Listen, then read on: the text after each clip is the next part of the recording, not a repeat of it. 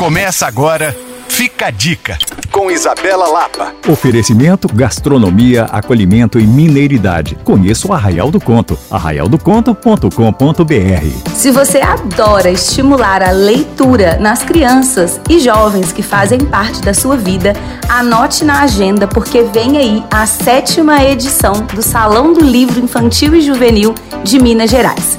Ela vai acontecer entre os dias 16 a 20 de novembro no pátio do Centro Cultural do Banco do Brasil, na Praça da Liberdade. O objetivo é reunir mais de 30 editoras e enaltecer leitores, escritores, editores e toda a cadeia produtiva da literatura. Eu cresci em meio aos livros e sei o poder que isso tem na formação de uma pessoa. Então eu tenho certeza que é uma excelente oportunidade de encontro, de troca e também de novos aprendizados. Essa edição vai homenagear o escritor brasileiro repleto de prêmios literários, o Marcelo Xavier. Ele é autor de mais de 20 livros, a maioria para crianças, e é destaque no segmento de ilustração tridimensional com massinha.